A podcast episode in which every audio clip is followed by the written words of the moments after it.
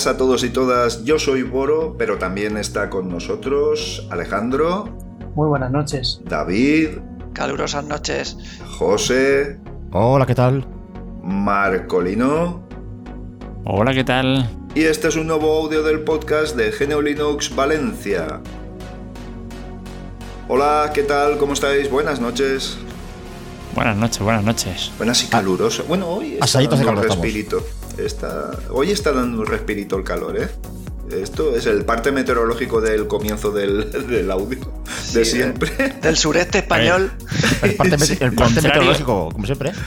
sí, sí, sí. Contrario a lo que se pueda pensar, eh, agosto no es el mes más, más caluroso. Julio. Es julio. Es julio, julio. Estadísticamente julio, ¿eh? está más que, que contrastado, sí, sí. O sea que eso. Muy bien. Pues nada, pues yo creo que si empezamos sin más, porque además tengo una noticia que tiene que ver el calor y que es bastante, bastante lacrimógena. Así que creo que voy a empezar por ahí y como siempre doy pie y vamos aportando todo, si os parece. ¿De acuerdo? Perfecto. Bueno, pues mirad, si el otro día estaba diciendo que en el círculo polar ártico se registraron temperaturas de 38 grados, evidentemente ¿qué ha hecho la comunidad científica? Mm, coñe, vamos a mirar a la parte de abajo a ver qué hay. Bueno, pues eh, están batiendo récords de calor, pero además mm, con unos calentamientos progresivos tres veces superiores al resto del planeta. ¿Vale? ¿Eso qué quiere decir? Pues que la Antártida es la región más fría del planeta y se están eh, registrando variaciones de temperatura de hasta 60 grados entre la más caliente y la más fría. Pero si en el, eh, en el planeta está creciendo en un porcentaje determinado, que ahí David no lo sabrá informar mejor, supongo, de un 1% por cada 50 años o cada 100 años, pues aquí está subiendo un 3%. Y eso es muy mala noticia, muy, muy mala noticia. Eh, evidentemente se están registrando muchas acumulaciones de CO2 en las zonas eh, extremas del planeta, es decir, polo norte, polo sur, donde confluye el campo magnético, Mm, quizá porque también se esté magnetizando eh, el gas o esté, tenga, no sé, pues una acumulación de residuos que esté magnetizándolo, de residuos industriales contaminantes, quiero decir. Entonces se está acumulando en estas zonas y eso lo que supone es un efecto invernadero local que lo que hace es, pues eso, que aumente la temperatura de una manera bastante, bastante mm, más acelerada que en otros lugares. Mala noticia, ¿eh, David? Muy mala, Mala. noticia. Y encima eso tiene el problema de que tú no sabes en qué punto las corrientes marinas y de aire, Sí, sí. En, en qué momento dicen, pues ahora me cambio y monto un pitote que no veas. Hombre, pues imagínate que el niño cambie de periodicidad o cambie de, de- estación o cambie... Es que es un desastre porque estamos hablando de la corriente marina que está contribuyendo a regular el clima en el planeta. O sea, es que... Y se han dado casos ya, es decir, hay, hay variaciones bastante, bastante fuertes y bueno, esto, esto se va a precipitar de una manera tremenda. Lo vengo vaticinando, pero ojo, como en plan cuñado, yo no soy científico, pero evidentemente te das cuenta que, que bueno, que está todo el mundo mirando para un lado, la pandemia ha servido para que haya moratorias en las emisiones, en los excesos de emisiones o en las emisiones nocivas y esto me parece que como no se retome otra vez el, el timón de todo esto y, y establezcamos fechas de obligado cumplimiento, esto se nos va de las manos y como dijimos el otro día, David, aquí no hay vuelta atrás. Aquí cuando suceda algo mm, va a ir a peor, no se va a poder curar. Al menos no para es nada biológico. El Sí, sí, planeta claro. en 10.000 años se quedará como nuevo, pero lo que somos nosotros, Sí, se quedará perfecto. Sí que es verdad, sí que es verdad, sí que es verdad. Pero bueno, bien. Lamento empezar así, pero vaya. Es lo que es una noticia que me ha parecido. Después todo lo demás te parece muy banal, ¿sabes? Pero bueno. Eh, bueno, eh, unas noticias no, eh, que no tiene que ver mucho con el software libre, pero indirectamente sí, y me explico. Y es que Huawei va a lanzar, eh, está a punto ya de lanzar un PC sin chips Intel ni AMD. Eh, y tampoco va a usar Windows. Quiero decir, no, ni siquiera sus componentes van a estar pensados para que se muevan con determinado sistema operativo, sino que estará basado en Linux. ¿Vale? Este chip, estos chips, están fabricados por Huawei y creo que tenía el nombre por ahí, pero bueno, es un nombre de estos raros, ¿no? Un Kumpeng 920. ¿Mm? Arquitectura a 2,6 GHz y está en, fabricado en 7, con 7 nanómetros, ¿vale? Lo cual está muy bien para un portátil. Los, los, nombres serán muy raros y todo lo que tú quieras, pero seguramente que un procesador que tú le llames tío molón, en China sonará de lo más raro del mundo, ¿no? Sí, supongo, supongo. bien observado, sí. Eh, por lo demás, está la última, quiero decir, mm, va a tener un disco SSD de 256 gigas. Aquí probablemente podríamos hablar de más capacidades. La GPU es una Yeston RX 550, que no me suena ahora mismo ni a AMD ni a Intel ni nada con lo cual debe de ser propia también. Y el sistema operativo está confirmado que está basado en Linux, pero no se sabe hasta qué punto está basado en Linux, ¿vale? Eh, estamos hablando que igual su personalización ya trasciende por encima del kernel y todo esto. Pero bueno, eh, estos... te refieres a que igual le meten una capa privativa, ¿no? Hombre, vamos a ver, estamos hablando de una empresa participada por el gobierno chino y que vende productos en China. Me imagino que no debe ser un prodigio de, de, libertad, ¿no? Para ciudadanos, pero... No, no, no, no, ya, ya. Sí. Entonces, eh, vamos a ver, mm, ahí está, pero el fondo de la noticia es que hay muchas empresas, eh, no sé si lo he dicho, pero va a estar basado en ARM, ¿eh? en arquitectura ARM. Muchas empresas están dando el paso, entre ellas Apple también. Y Apple es poco sospechosa de ser poco americana, pero sí que es cierto que tiene ventas en todo el mundo y también lo que no se puede arriesgar a que, a que hayan bloqueos, porque la mayoría de, procesadores se fabrican en China, etcétera, etcétera, etcétera. Entonces, cuando haya bloqueos de este tipo, directamente a empresas, no arquitecturas ni licencias, como es el caso de ARM, sino a empresas, ¿vale? Entonces, por lo menos, minimizar los daños en lo posible. Y esto me parece que va a ir en aumento. Y al hilo de lo que comentábamos el otro día, de que no sabíamos muy bien que teníamos que esperar a ver qué resultado daban los ARM con Apple y todo esto, pues probablemente no sea una cuestión técnica la más importante, ni siquiera una cuestión económica, sino una cuestión de, de supervivencia. Es decir, oye, no podemos depender de los vaivenes de de un señor o de una administración. Tenemos que ser más independientes que todo eso. al final, ellos quieren lo mismo que nosotros, soberanía tecnológica, ser autosuficiente. Correcto, correcto. Y no estar sometidos a, estas cuestiones. Sí, sí, eh, totalmente de acuerdo, David. Bien, bien, bien tirado. Eh, y bueno, quería comentar por último, para no extenderme ya mucho más, y Llevo ya un tiempo comentándoos de que hay una progresión en el crecimiento de la adopción de Linux en, en el mundo y se sigue confirmando.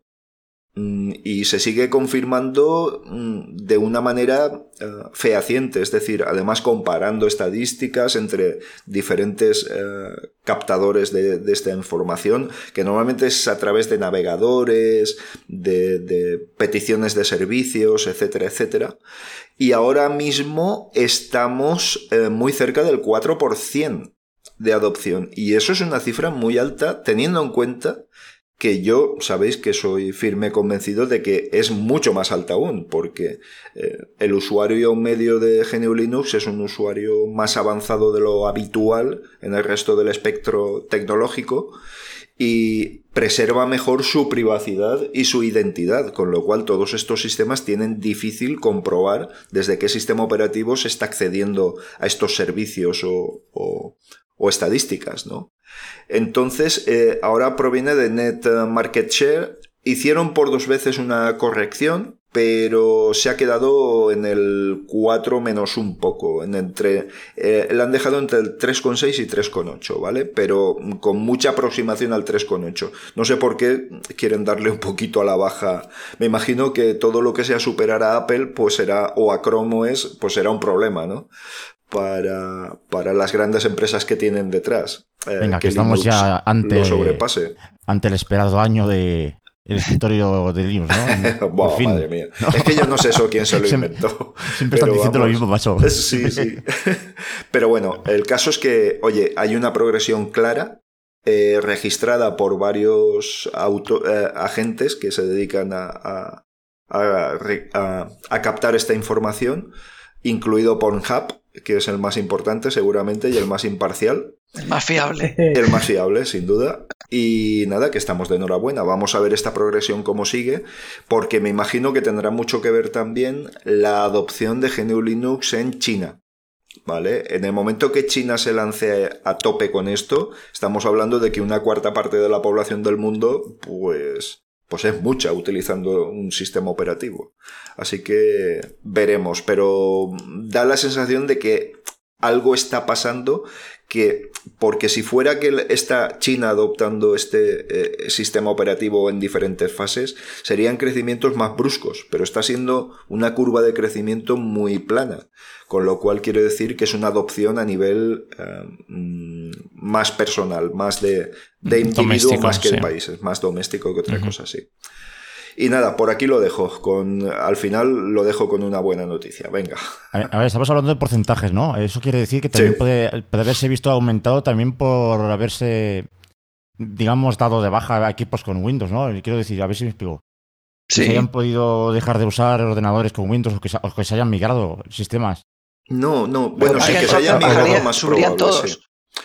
Puede, puede ser eso, pero también puede ser, eh, yo, yo he- bueno, creo que aquí se ha comentado alguna vez, eh, a ver, ahora mismo se está teletrabajando más. Eh, por ejemplo, ahora, ahora donde está lo gordo de, de la pandemia es en América Latina, Hmm. ¿vale?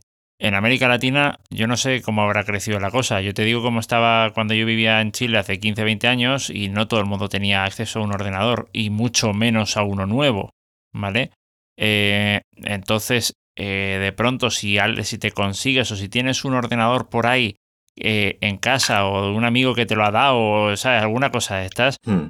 eh, pues tiras con lo que haya. ¿Y qué va a haber para un ordenador antiguo? Sí, sí, claro. Linux. Claro. Y entonces ahí yo creo, ahí yo sí que le veo una explicación eh, rápida y bastante plausible al porqué de ese crecimiento. ¿eh? Sí, pero fíjate, respondiendo a José, eh, GDF, eh, José para los amigos, eh, eh, no se trata de, de, mm, cifras comparadas, es decir, al todos los servicios de a todos los sensores de información que tiene Net Market Share se trata del porcentaje de, equipos con GNU Linux que acceden pero no porque decrezcan otros no sé si, si me explico. Vamos, sí, equipos que están en- activo en ese momento que entran efectivamente a los servicios determinados. efectivamente efectivamente efectivamente. Entonces mm, creo que es bastante sólida la- la- el crecimiento y, y la cifra. Y teniendo en cuenta que yo siempre pienso que estaremos en realidad sobre un 1 o 2% más aún de lo que se comenta por aquello de la de, de la preservación de privacidad de tan tan fuerte que muchos usuarios de GNU Linux hacen vamos. Yo vamos. Mm, ta- ta- también puede ocurrir, hombre, y, y estoy a lo mejor tirando piedras al tejado, pero también puede ocurrir que eh, se produzca, vamos a llamarlo así, un efecto Tor. Es decir, tú puedes utilizar Tor desde, desde Windows, por ejemplo, que yo hubo una temporada que, lo claro utilizaba, claro. y, y normalmente me suena que cuando te pones a mirar resulta que eh, Tor te pone que, claro, que el equipo desde el que estás conectado eh, es un equipo Linux. Eh, eh, ¿Me entiendes? Entonces, a lo mejor tú puedes estar en, en Windows, sigues siendo usuario de Windows, pero si por alguna razón, por la razón que sea, mm, te da por navegar por. eh, te, te da por usar Tor, que me imagino que no será para la mayoría de la, de la navegación, pero si te da por navegar por Tor, pues puede caer por ahí algún, a- algo de ese porcentaje que no sería real. No creo que sea demasiado, No, porque ya digo, residual, Exacto, eh, eh, eh, será residual porque yo entiendo que salvo en países así donde o mm, tal, tu navegación normal no la sueles hacer por Tor, vamos, yo por lo menos no la hago. Sí. Eh, pero sí que es verdad que ante determinado, de- de- de- yo qué sé, si, si tienes un país en el que tienes una censura así muy brutal y, y quieres acceder a determinados contenidos, pues eh, a lo mejor ese porcentaje es mayor, eh, digamos, de tu presencia en Tor, vamos a decirlo así, ¿no? Sea, pero fíjate, tú accedes a través de Rector a determinadas cosas, a través de un VPN que, vamos, no hay sistema que te rastree, quiero decir, eh, o al menos los sí, sí, no, sistemas no, no, pero, pero la web, pero la web, pero quiero decirte, eh, por ejemplo, tú tienes un servidor web y a ti te aparecen en, tu, en tus registros que ha entrado alguien eh, con una IP, ¿vale? Que en este caso es una IP de Tor, pero que tiene, eh, pero que el equipo asociado es un equipo Linux normalmente. Mm, No me suena haber visto otros, otros equipos cuando he hecho, cuando me he puesto a mirar un poco la cosa. Entonces, claro, yo he- eh, claro, Tor lo puedes usar desde Windows. Y lo estás usando desde Windows, Ah, vale, vale, ya pe- te pe- entiendo. pe- pero, pero, el, pero, pero el servidor te va a reconocer como que, como que estás usando Linux.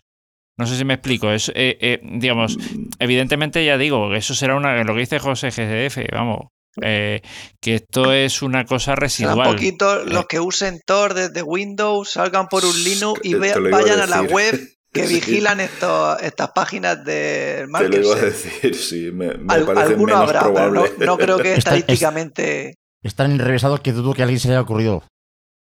Casi que Vamos. desde Linux incluso. Hombre, eh, pues no lo sé. Yo, No sé. yo te digo, yo te digo que, yo te digo que antes de, antes de, de usar eh, GNU Linux como sistema operativo principal, eh, yo, yo he- eh, digamos, en esa transición, yo estaba utilizando Tor en Windows. O sea, no es, no es una cosa. eh, eh, a ver, piensa, piensa que también hay, hay mucha gente que, que igual se queda entre Pinto y Valdemoro, ¿me entiendes? Que usa mucho software libre bajo Windows. Ujú. Bueno, pero hombre, Eh, me parece yo- menos y- probable. Cuando menos, ¿no? Mm, Que, que uses software. Yo, yo ya te- yo he estado usando GNU Cache 3 y 4 años ujú. en bajo Windows, ¿eh? O sea, no, no, no, no es tan, no es tan poco probable. No, Eh, y LibreOffice sal- puede estar No, toda la vida. Yo, yo creo Es- que es más es, es normal, Tor yo. lo raro. Sí. Bueno. Eso sí, lo de LibreOffice sí. En cualquier caso, si hay alguien que lo está haciendo, usar un LAICD. vale. Pues no lo sé, vamos, yo ya te digo, yo ya te digo, eh, pero evidentemente serán cosas muy residuales, Sí, evidentemente. sí, sí. Bueno, vale, pues nada, venga, pues continuamos, venga, vosotros mismos, levantad la manita y, y ya está, y comentando cosillas que os hayan parecido interesantes, trascendentes y todo esto. A ver, Venga, me lo, yo es que de me lo pido. yo que- Pues Eh, luego yo mismo. vale, Venga, pues, tú. o- o- Alejandro. A Alejandro. Pues empiezo yo entonces. Sí, Vale. tírale, chuta. Pues mira, vamos hoy a, a, digamos, a juntar un poco la noticia con la sección Pepito Distro.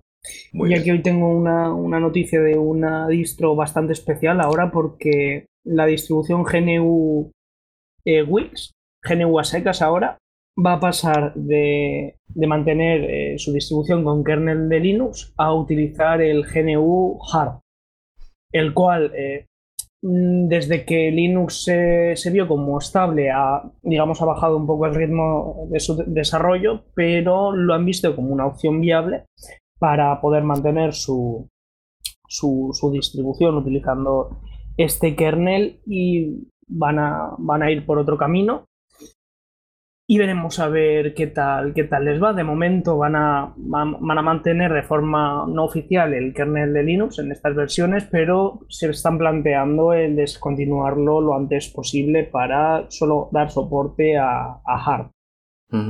Como otros proyectos similares, eh, actualmente Debian tiene una, una versión no oficial eh, basada con este kernel, pero es raro, es, es, un, es, un, es un camino raro. Al igual que hay otras distribuciones que ahora están intentando gastar eh, BSD como, como sistema base, como kernel, eh, pues ahora esta ha decidido tirar por ahí. La verdad no sé qué opináis vosotros, pero va a ser difícil. Para bien o para mal, pero les va a costar. Sí, me imagino que eso, ¿quién, quién mantiene ese kernel? Porque, o kernel, o, o eso que hace las funciones de kernel, ¿no? Al final no creo que la estructura varíe mucho, ¿no? Pero, pero me imagino que para eso hace falta un equipo grande y un control de, de, de desarrollo muy estricto, pues como se lleva en el kernel de Linux, ¿no? Yo creo que es la propia GNU. Sí, sí, sí, es, es la propia GNU. Sí, sí. Pero últimamente, digamos, creo haber leído que eh, este último año han tenido unos 50 commits en su repositorio, lo cual vendría a decir pues unas sí, 50 actualizaciones de, código, Oh. lo cual para un kernel es bastante poquito, bastante poquito. Mm. Sí, bueno. Más que nada en mantenimiento. Su última versión, digamos, estable, o su última versión gorda, fue lanzada hace, bueno, unos cuantos años, ya en 2016.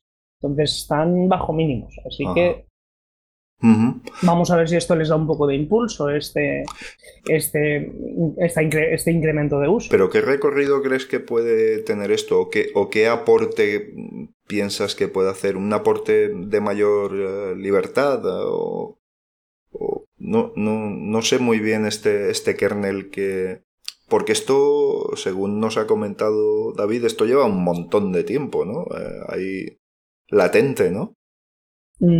Efectivamente, eh, bueno, el propio, el propio, el propio kernel también está desde los inicios de, de GNU, cuando ya desde un primer momento Stallman quería crear su, Sí. su sistema operativo completo, que al final acabó dependiendo de, de Linux, pero él ya desde un primer momento tenía la idea de crear su propio kernel también. En este caso es hard su, su, su implementación, Ah, pero eso- claro. Eso lo desconocía, ¿ves? Ujú. Pues luego, como vieron que Linux ya empezaba a tomar un poco más de, más de fuelle, que ya iba teniendo más adopción, que era más estable y demás, pues basaron su sistema en, en Linux y se quedó como, como un poco en segundo plano. Pero ahora, claro, con todo el lío que hay, digamos, con, con distintas implementaciones, por ejemplo, de DRM en el propio kernel, de, Ah, por ejemplo, y, eh, implementar módulos con sistema, bueno, perdón, con lenguajes nuevos como Rust. Hay gente a la que no le gustan los cambios o que prefiere no tenerlos, ya. para bien o para mal. Entonces, en este caso han decidido ir con el kernel de, de GNU, que es completamente libre, no tiene blocks privativos ni nada, soporta muy poco hardware y también está en solo versión 32, 32 bits, todavía no soporta los 64. Entonces, han preferido, eh, sí, tener otro, otro tipo de sistema, un poco menos mainstream, en cierto modo, ma- menos, eh, sí, popular, entre comillas, para conservar sus, sus ideas. Ahora mismo es un nicho de un nicho.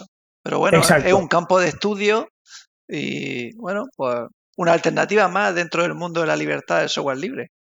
Sí, cierto. No, y además saliendo de GNU, quiero decir, vamos, va, va a observar escrupulosamente todos sus valores.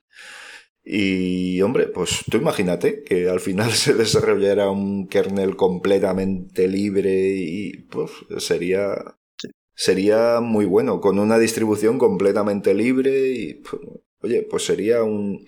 si- a lo mejor yo no sé si comercial o comercialmente tendría su, un, un- un papel destacado, pero al menos como ejercicio de, de, de- de estilo, no, como lo diría, como un ejercicio de, ética, pues que GNU haga eso no me parece descabellado y que ofrezca eso convenientemente desarrollado, evidentemente.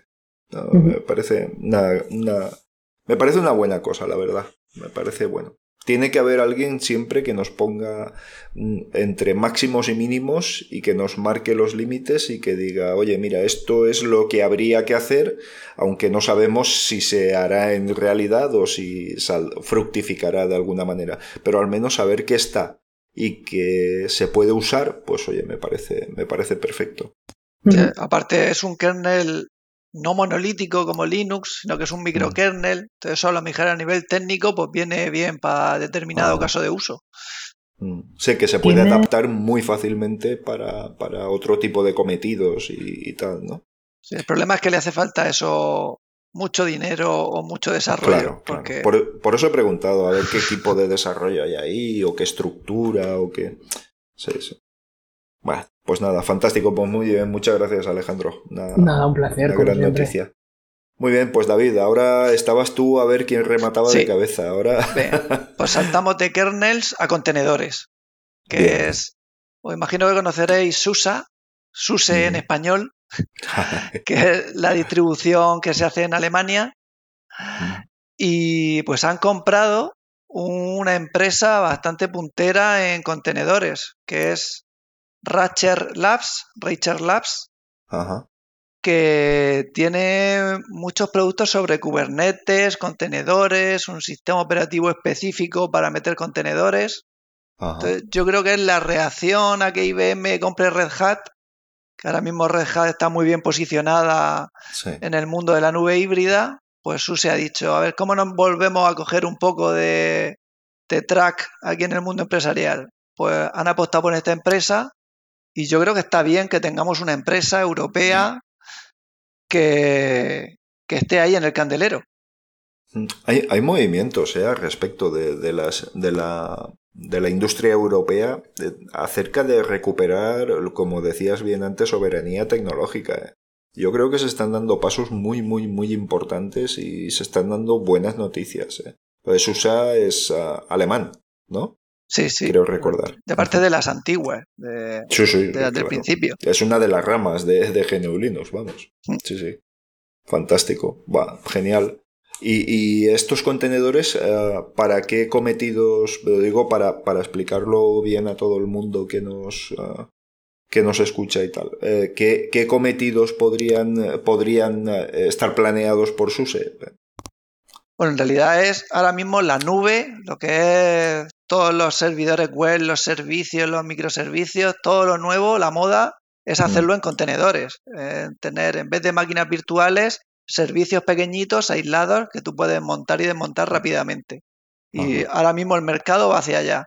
Pues quieren poder estar ahí dentro del mercado. No quieren Sí. quedarse atrás en los tiempos de tener un servidor físico o de solo tener una máquina virtual. Claro, claro. Y luego claro. sirve para jugar también. Los contenedores, cada uno en su casa, pues puede hacer cosas, pero es lo que mueve Internet prácticamente hoy en día. Ajá. Ah, interesantísimo. Pues nada, muy bien. Oye, que una empresa europea, además creo que van a haber destinados unos fondos muy importantes, eh, los fondos estos de, de reconstrucción y tal. Van a haber dedicados fondos muy importantes para el I más D, eh, basados sobre todo en todo esto. eh, para, para recuperar, como decía antes, soberanía tecnológica, para recuperar importancia, porque la Unión Europea se había quedado absolutamente eh, fuera de juego en muchos ámbitos. Así que, que nada, me parece fantástico en todos los sentidos. Ah, muy bien, muy bien. Muy bien, pues más cosas. José GDF está muy callado por ahí. Mira, pues tengo una, pequeña buena noticia. Que justo antes de entrar a Mumble, que lo he visto, por un lado lo he visto en Twitter Mm, y por otro lado lo he visto también que lo ha compartido Yoyo en el grupo Home Studio Libre. Y es que parece ser que Ardour ha actualizado hace, hace nada, hace no sé si habrá sido, habrá sido hace unas horas o ayer. Y trae unas cuantas mejoras interesantes, entre otras, eh, lo típico, eh, mejoras en el rendimiento y todo eso. mm. Y según leo aquí en inglés, y, y no sé si la, la- la acab- acabaré metiendo la pata, pero bueno. eh, hay alguna novedad también, por ejemplo, mm, ¿cómo se llama esto? Eh, Watermarking. Bueno, el- han, han implementado un, sis- un sistema para meter marcas de agua en, en el audio. Eso no sé si Ah, sabes, no sé si sabes lo que es. Eh, Sí, sí. sabe. Eh, sí, sí, sí, sí. Eh, Sí, un script para sí. leer archivos escala, que eso sí que no lo sé lo que es, tengo que ver- verlo. Eh, y, y han implementado un, un estándar de, de MIDI que no estaba todavía, que era el, el para sincronizar MIDI y, y ma- y más cosillas. Ahí, ahí en, el, en arduino.org barra what's new están todas las novedades. Sí, pues Por le han dado cierto- un apretón importante, ¿eh? Por cierto, han, se han saltado a la versión, a ver si que lo vea bien, que, que no quiero mentir. La versión 6.1 se la han saltado, han pasado directamente a la 6.2. Por lo visto, han, han saltado directamente a de versión porque habría muchos errores en la 1 y al, al- al contrario que hicieron con Audacity, que sí que había varios errores, aquí se ve que han que se han esperado. Así Ya, que ahí está. La versión pues- 6.2. Llevaba tiempo, ¿no? Sin, sin hacer un desarrollo así importante. A Ardur, ¿no? No hace, no hace mucho que sacaron las 6. Lo que pasa es que Sí. Al, al contrario, ha salido la 6.2 bastante rápido, en teoría. En teoría no, en, eh, en comparación con desde que salió la 5.12 hasta la 6, sí que tardó. Mm. Pero ahora, Eso, están- pues. ahora estará petando el acelerador bastante. Ajá. ¿Aprieta alguna otra? ¿Hay eh, algo que le haga competencia así fuerte a Ardur? Eh, En libre. a ver, en- la motivación a- de a- que estén bueno, apretando. Aparte de su contrapartida privativa, que es Harrison Mixbus, que es, el- es la adaptación de Ardur a un programa privativo, aparte de ese, que yo sepa, no. No conozco nada, en realidad. No, porque, vamos, Linux, Linux Multimedia Studio es, un- es otra cosa diferente. Es, es más un estudio con- autocontenido, es una alternativa a Fruity Loops, por ejemplo. Y luego está QTractor, pero no es muy popular entre la gente. Aunque dicen que es mejor en lo que se llama, lo que es el, lo que se refiere a MIDI es mejor que, que Ardour. Tiene, mejor implementación MIDI. Porque. Ardour, no hay que olvidarlo, es, eh, nació como un, como un secuenciador de audio, puro y duro. El MIDI se añadió a partir de la versión 3. Y todavía está un poquito verde. Ya ha salido un tal, un youtuber llamado Un- Unfa o Yunfa, no sé cómo se pronunciará, que es bastante popular en el mundo anglo- anglosajón. Y hablando de MIDI, se ve que lo puso fino en un vídeo. No lo llega a ver, pero, sí, sí. pero dice que. Pero vamos, que es, es un tío muy, muy exigente, muy. Y vamos, que, lo, que lo, analizó a fondo. Si alguien sabe inglés y quiere verlo, pues ahí está el vídeo. Es uno de los últimos. Vale, fantástico. Fantástico. Muy bien, pues nada. eh, ¿Y tú, Marcolino? ¿Qué tienes que contarnos por ahí? ¿Tienes alguna...? Pues, eh, pues tengo, pues tengo dos Vale, cosas pues así. perfecto. eh, No son, noti- no son noticias, son así, yo qué sé, experiencia, anécdota, Ah, bien, llámalo, bien, llámalo bien, como quieras. bien. Llá- llá- llá- Llámalo como quieras. Marcolino Experience. Eh, sí, eh, sí, más o menos. Vamos, a, vamos a tener que hacer una, una promo aposta para esto, ¿eh? Una, una promo. ¿Ves? Mira, cuando, cuando sepa cuando, cuando sepa manejar lo de la marca de agua de, de Ardor, bueno, eh, que eso, está- que eso se puede hacer sin, sin Ardor también, pues ¿eh? sí. el, el hacer, el hacer una marca de agua. Eh, le pongo ahí, eh, mientras estemos todos hablando, Marcolino Experience o Powered by Marcolino, Powered by Marcolino. Y, y os voy a, y os voy a tener a todos mareados. venga, venga, mareado. Eh, Yo no me he mareado. Venga, va, cuéntanos. A ver, a ver. Eh, resulta que me, me ha pasado algo curioso en, en un grupo, digamos, que tengo en Telegram, ¿vale? Es un grupo para gente que quiere aprender castellano o español, como se le quiera llamar. Eh, y hay como, eh, me vengo a enterar de que hay, parece ser que hay un bloqueo masivo a la gente que quiere meterse en un grupo eh, en- en Irán. ah, ¿Vale? Parece ser que sí. Es decir, eh, es- esto era una chica que estaba en otro grupo. Le dije, eh, grupo también, digamos, de aprendizaje de idioma y tal. Le comenté un poquito qué es lo que hacía yo, que, que hacía un podcast pues para, eh, pa- para estos menesteres de la gente, la gente que quiere aprender el idioma y tal. Eh, y le- el grupo en cuestión, ese grupo en el que estábamos, no admitía que pusiera ese enlace. Le pregunté si quería que le mandara un privado. eh, dijo que sí. Le mando el privado con, el- con la información del grupo y se mete, pero solo se mete en modo solo lectura. Es una cosa muy rara, o sea, puede, puede ver todos los mensajes, no puede escribir nada. Y yo no, te, yo no he puesto ningún tipo de restricción ni nada.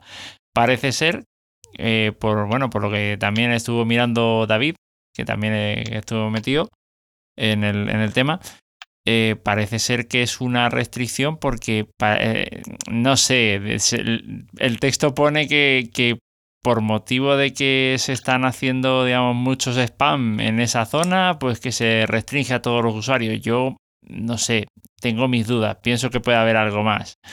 Eh, una restricción pero- geográfica del gobierno iraní. o- Mm, Algo de eso. Me- me- me- no sé por qué me da la sensación. No sé por qué me da una sensación. Y ya te digo que no tengo información para respaldarlo, pero vamos, que, que no es nada nuevo que, que, el, que el gobierno iraní meta mano en internet o lo que quiera y más. Sí, pero- vamos, pero- o sea, no te pero extraña es que muy raro que- días que salga alguna noticia relacionada con eso.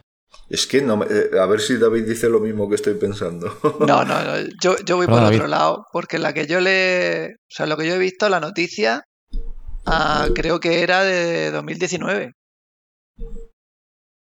Pues esto sigue, esto sigue funcionando. O sea, esto sigue pasando. Mira, una de ellas es del a 7 de enero. Ya, Entonces, a mí me suena que, que no sé, que Telegram está intentando controlar, no sé, bots masivos de algún país o algo así. Ya, pero que te lo deje solo como solo lectura. Claro, para que, para que Claro, no puedas para que no spamear. envíes. para que- claro, claro, Ya, claro. claro. Hostia, Sí, qué sí, pero- raro, ¿no? O Pero, sea, pero no- toda, no- pero toda, sí, sí, pero es una cosa muy rara. Toda, pero eh, ya, pero yo entiendo que a un usuario eh, le, le corten las alas y le hagas eso. Pero a toda una región Sí. es que es muy raro. No sé si me explico. No, no, es muy raro. De hecho, cuando, cuando lo has dicho antes, digo, te parece una estafa. Pero no, no, existe por internet.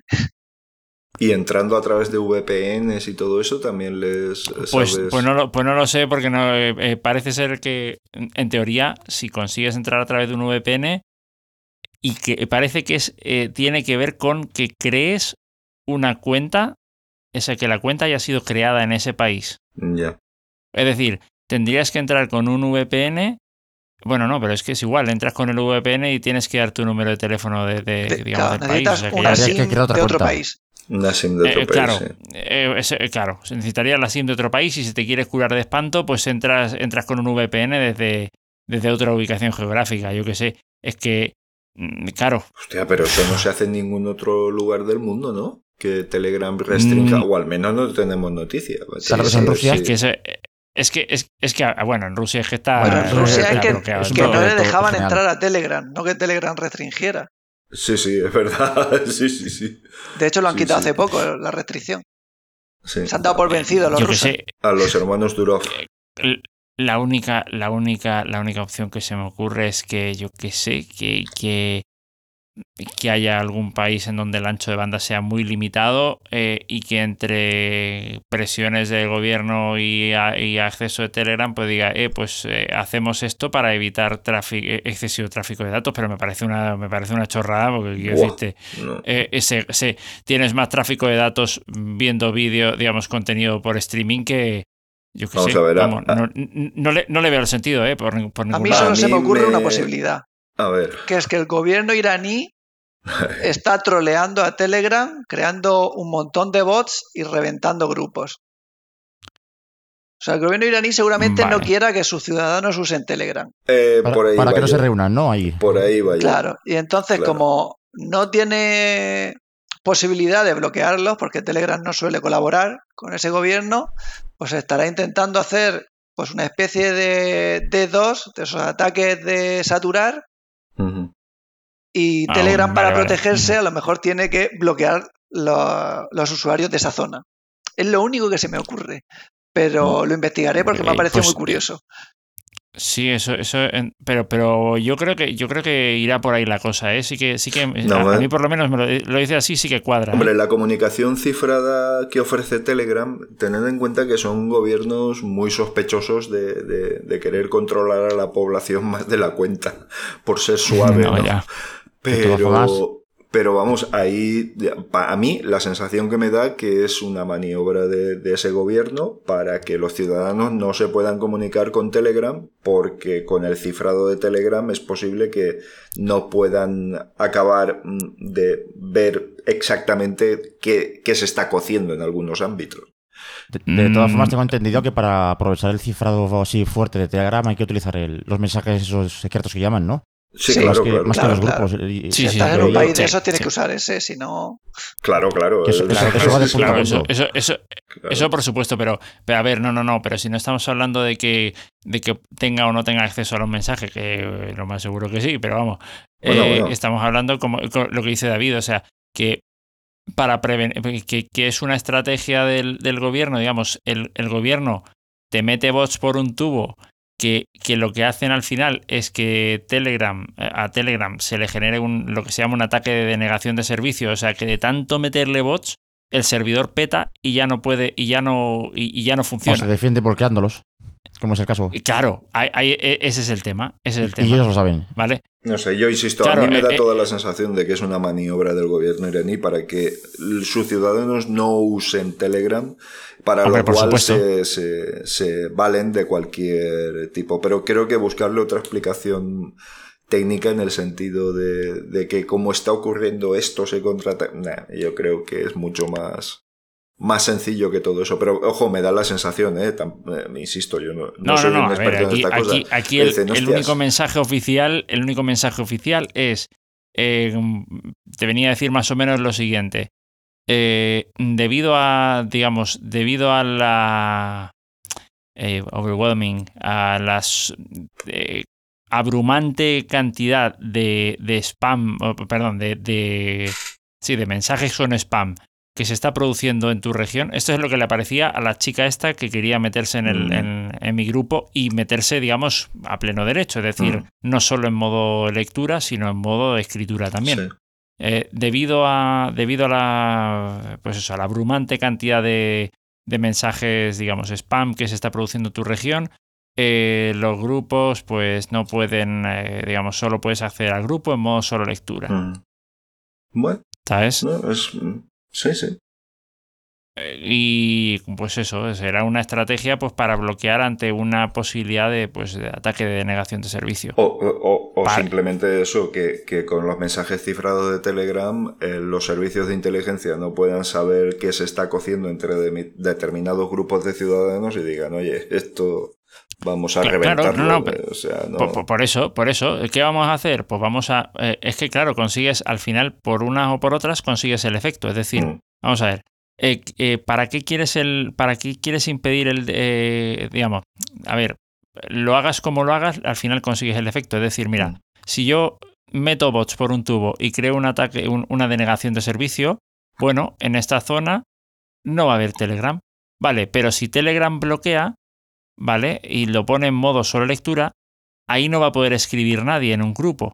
Al final, o por A o por B, terminas consiguiendo el efecto. El efecto es que nadie participe en los grupos. Mm.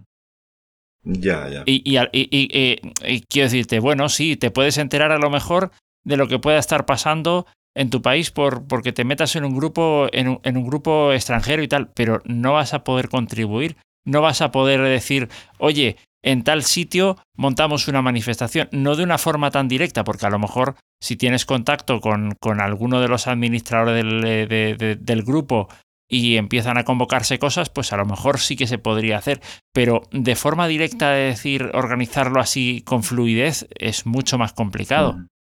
Sí, sí, sí. Yo, eh, eh, yo, ya te digo, eh, por A o por B, mm, más o menos, yo creo que lo que, lo que va diciendo David para mí me cuadra que es pura especulación.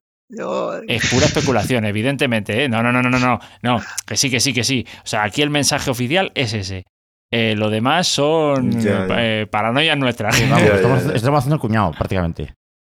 A ver, ¿te cabía alguna duda? Si no, por si alguna, alguien tiene alguna duda, pues que sepa no, que... No, no, no, no, aquí, aquí, aquí, nada, aquí compartimos la fuente, pero aquí somos, somos todos cuñados. Bueno, bueno, fantástico, fantástico. Bien, pues nada, eh, eh, si tenéis alguna noticia más que se os haya quedado por ahí o alguna vivencia y tal, y si no, simplemente comentar que bueno, pues que ahora igual durante estos próximos, estas próximas semanas, pues oye, eh, bajemos un poquito el pistón y que mm, posiblemente no veremos cómo nos, cómo nos apetece a todos, ¿no? Pero bueno, evidentemente son periodos de tiempo en los que vacacionales que hay que dedicar a las familias y seguramente pues algún podcast se quede por ahí colgando lo cual es bastante comprensible. Ahora, siempre y cuando no nos apetezca locamente, como suele ser habitual, de charlar de nuestras cosas. Pero vamos, que sí, que pueden ir por ahí eh, las, cosas, ¿de acuerdo? Que haya una menor periodicidad. Y por mi parte, nada más. Eh, lo dicho, si no tenéis eh, ahora o callad para, para siempre, no. Callad durante unos días. Y sin más lo despedimos el audio. ¿Os parece? Sí. Sí, sí, sí, mm, sí. Vale, pues perfecto. Pues nada, pues venga, buenas noches, no paséis mucho calor, sed buenos. Y ahora hace tiempo de salir a la fresca, venga. Si viviéramos más juntitos, igual, oye, sería buen momento para tomar un fresquito por ahí.